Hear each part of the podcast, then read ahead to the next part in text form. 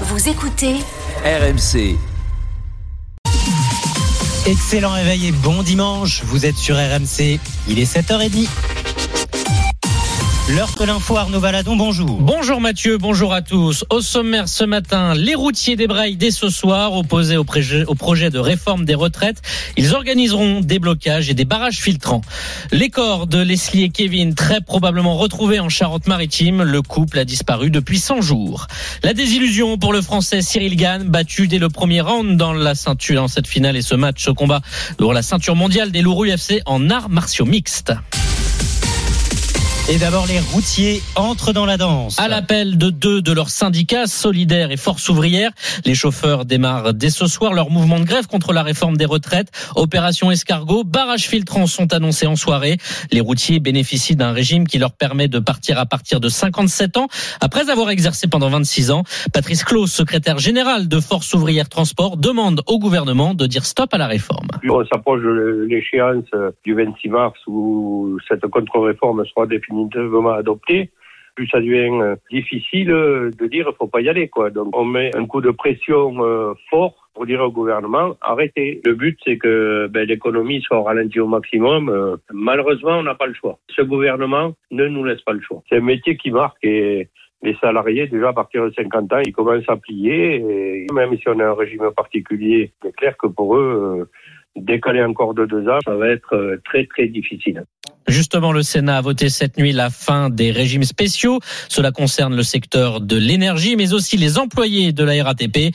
Dans le journal du dimanche, Philippe Martinez évoque une forme d'amateurisme et de dissimulation dans la façon dont le gouvernement présente cette réforme. Le secrétaire général de la CGT met même en garde Emmanuel Macron. Soit il nous écoute, soit il va y avoir des problèmes avec des conséquences sur la production et les services. 100 jours après leur disparition, les corps de Kevin et Leslie, ce couple des Deux-Sèvres ont très probablement été découverts en Charente-Maritime sur indication d'un des principaux suspects. Suspect, un corps de sexe féminin a été retrouvé à Virson, à l'est de La Rochelle. Celui d'un homme à Puyraveau, 40 km plus au nord. C'est dans cette commune, Mathieu Limongi, que vous avez rencontré des riverains sous le choc. Pour les habitants de cette petite maison blanche la plus proche des zones de fouilles, un macabre spectacle a commencé vendredi après-midi. Je me suis rendu compte qu'il y avait pas mal de voitures au niveau du bois derrière. Je me suis demandé ce qui se passait. Quand on a vu euh, qu'ils étaient en combi blanche, on s'est douté qu'il y avait quelque chose. On a commencé à se dire, ouais, il y a quelque chose de sérieux. Les combinaisons blanches, ce sont celles de la police scientifique qu'elle aperçoit au bout du champ devant la maison. Là-bas, un chemin isolé d'un kilomètre de long sans issue, avec quelques buttes de terre. C'est ici qu'un premier corps a été retrouvé. On a peur, hein, tout simplement. On se dit, euh, comment c'est possible? C'est en face de chez nous, c'est dans notre petit village. Sur le retour de l'école, sa fille âgée de 5 ans voit les nombreux camions de gendarmes. Apeurée, elle multiplie les questions à ses parents. Une inquiétude partagée par tout le village. Tout le monde euh, est un peu interpellé. euh, Raymond Desil, maire de Puyraveau. On rassure quand même les gens. Ça crée un petit traumatisme euh, quand même, puisque on est un petit village tranquille où il y a quand même une certaine qualité de vie. Il se passe peu de choses. Et c'est à quelques kilomètres d'ici, dans la commune de Virson, qu'un deuxième corps a été découvert hier en bordure d'une forêt. Le salon de l'agriculture se termine ce soir, mais hier les portes ont fermé plus tôt que prévu. En cause, le monde, beaucoup trop de monde dans les allées. Les organisateurs ont pris la décision de fermer les accès en plein milieu de l'après-midi. Victor Pourchet, vous avez rencontré pour RMC des visiteurs bloqués à l'entrée et donc mécontents. Beaucoup de monde sur le trottoir et plus de place à l'intérieur. Alors à 16h30, l'annonce est faite. Le parc est définitivement fermé pour aujourd'hui. On ouvrira demain à 9h.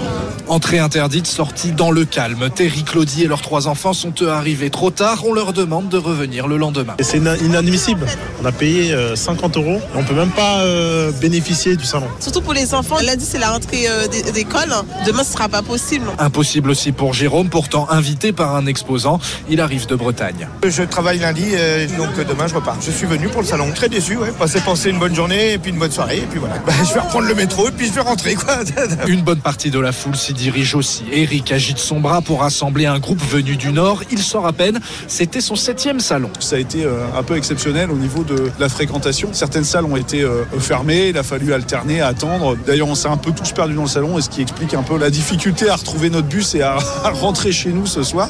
Dernier jour pour accéder au salon. Aujourd'hui avec une fermeture prévue à 19h.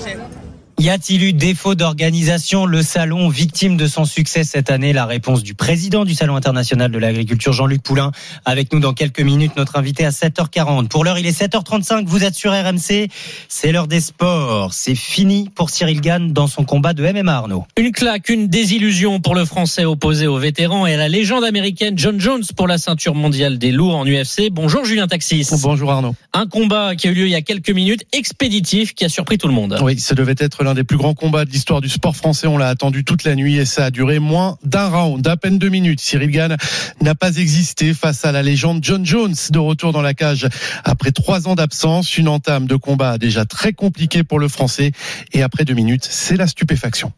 il a tapé Il a fait taper en deux secondes C'est pas vrai Qu'est-ce qui s'est passé Qu'est-ce qui s'est passé On n'a rien vu venir L'anaconda John Jones s'est imposé on savait que John Jones était un spécialiste de la lutte, mais on n'imaginait pas, pas un seul instant, que l'Américain allait le soumettre sur ce que l'on appelle une guillotine après seulement deux petites minutes de combat. La fin d'un rêve pour Cyril Gann, forcément très déçu après cette défaite. C'est absolument pas ce que j'avais prévu je suis très énervé contre moi-même. Je m'imaginais pas perdre du tout comme ça si ça devait euh, se passer dans, ce contexte-là.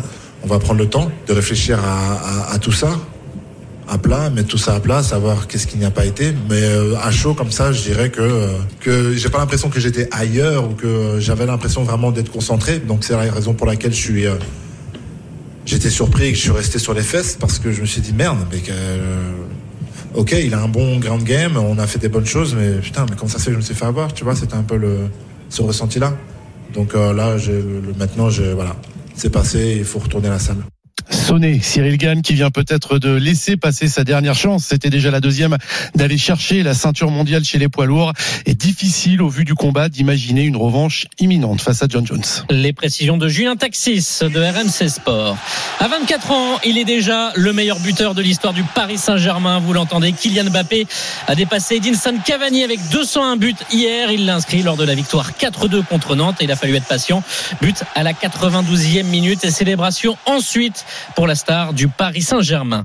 Corinne Diacre, au bord, du départ, la sélectionneur subit l'affront de plusieurs joueuses majeures de l'équipe de France féminine, en particulier la capitaine Wendy Renard.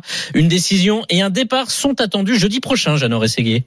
C'est effectivement la grosse tendance, même si le groupe de travail désigné par le COMEX, dont la mission était d'entendre les joueuses, cadres et le staff de l'équipe de France, n'a pas encore livré ses conclusions. Une mission conduite par Jean-Michel Aulas avec Marc Keller et les deux anciennes joueuses du comité exécutif, Laura Georges et Aline Riera, qui doit statuer sur le sort de la sélectionneur. Selon nos informations, son éviction ne fait plus guère de doute. Reste à en définir les contours, le timing et l'aspect financier des éléments qui vont être examinés jeudi prochain. Les fortes turbulences au sein des Bleus, au féminin, avec notamment la fronde lancée par la capitaine Wendy Renard ont eu l'effet escompté auprès des dirigeants de la fédération. Impossible de faire autrement. La séparation semble inéluctable. Il est même question de sa succession et l'actuel entraîneur du PSG, Gérard Prêcheur, fait office de favori. Les précisions de Jean Rességuier, puis départ de Paris-Nice aujourd'hui, la première étape, 169 km, une boucle dans les Yvelines avec les deux derniers vainqueurs du Tour de France, Jonas Vingegaard et Tadej Pogacar. Merci beaucoup Arnaud Valadon, retour de l'info et du sport tout à l'heure à 8h.